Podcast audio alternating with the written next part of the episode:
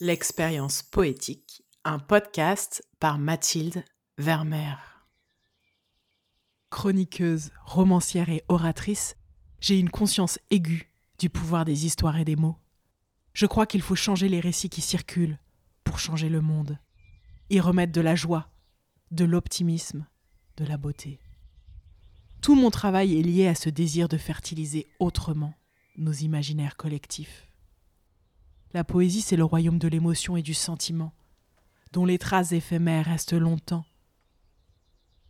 En 2022, la thématique du printemps des poètes, c'est justement l'éphémère.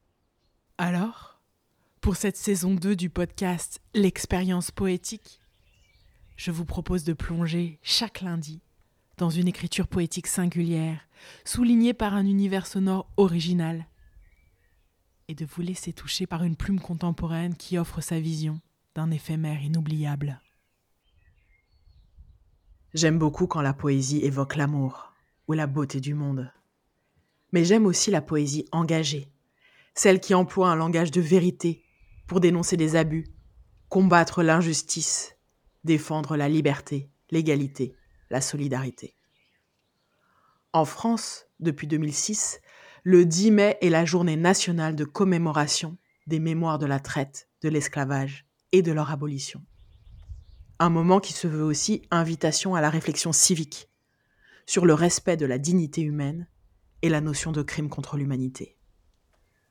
Or, sur ces sujets essentiels, il est bon d'écouter poètes et poétesses, parce que leur manière d'aborder ces mémoires brûlantes est pleine de sensibilité et d'intensité parce qu'ils ont des mots qui touchent en plein cœur.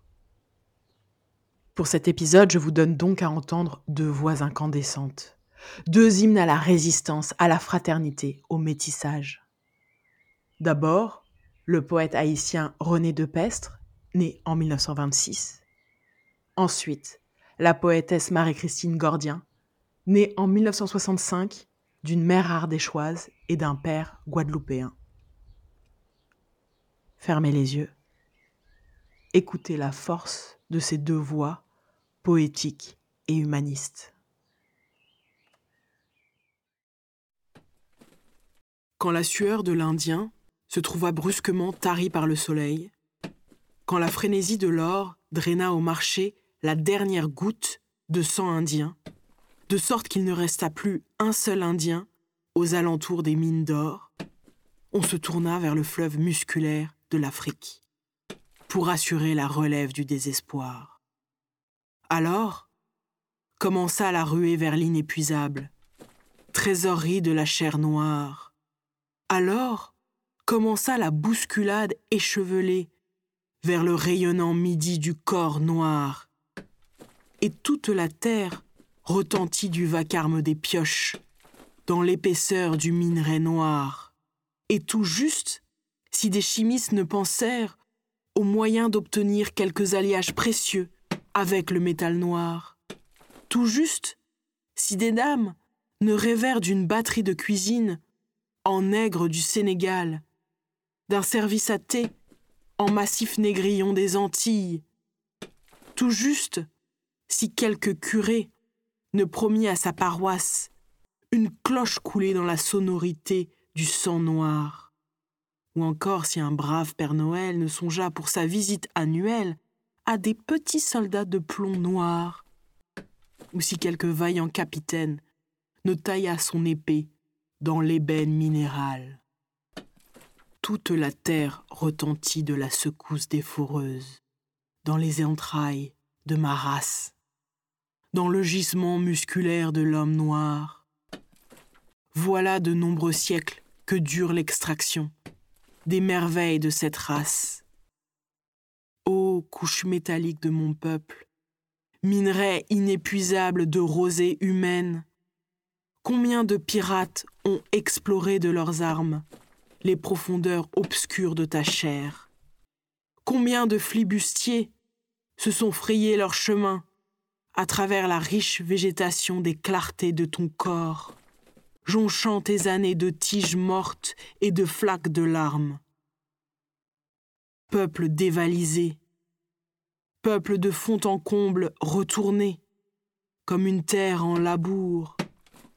Peuple défriché pour l'enrichissement des grandes foires du monde. Mûris ton grisou dans le secret de ta nuit corporelle. Nul n'osera plus couler des canons et des pièces d'or dans le noir métal de ta colère en crue. Je termine ma lecture et je tremble. Ce texte me bouleverse. Et je ne peux que vous encourager à plonger davantage dans la poésie de René de Pestre, notamment dans le recueil Minerai noir, anthologie personnelle, qu'on peut consulter dans une version de poche, publiée en 2019, aux éditions Point. Maintenant, allons rencontrer Marie-Christine Gordien pour un texte issu du recueil La monnaie des songes, aussi publié aux éditions Point en 2021. Un recueil dédié aux ancêtres de la poétesse, victime de la traite négrière. Au fond du vent, un goût de bois et de Caraïbes, une main au fond de mon cœur, une pluie bat les rythmes, millions de pas éparpillés. Maestro, le vent danse au fond du vent. Un goût de bois et de Caraïbes, une main au fond de mon cœur, une pluie bat les rythmes, millions de pas éparpillés dans le vent, danse. Au fond du vent, un goût de bois et de Caraïbes, une main au fond de mon cœur, une pluie bat les rythmes, millions de pas éparpillés, dansaient ce qui n'avait plus de rythme.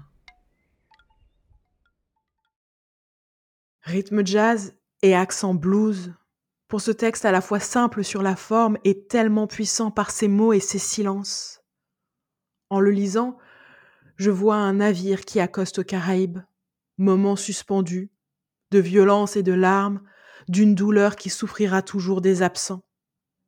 Une poésie lyrique pour rêver d'un monde qui guérira enfin de ses blessures et qui pourra s'établir solidement dans la paix, le respect, l'égalité entre tous les êtres humains. Je vous invite à réécouter ces textes. Pas besoin d'analyse, pas besoin de comprendre, de décortiquer. Sentez, laissez flotter en vous. Si vous avez aimé l'expérience, je vous remercie de mettre 5 étoiles sur vos plateformes de podcast. Puis, en attendant le prochain épisode, retrouvez-moi sur Facebook et Instagram, at Mathilde Vermeer, pour d'autres contenus littéraires qui viendront nourrir votre sensibilité et votre besoin de profondeur. Enfin, pour soutenir ce projet, retrouvez le lien Tipeee en description de l'épisode. Je vous dis rendez-vous la semaine prochaine pour une nouvelle dose de poésie.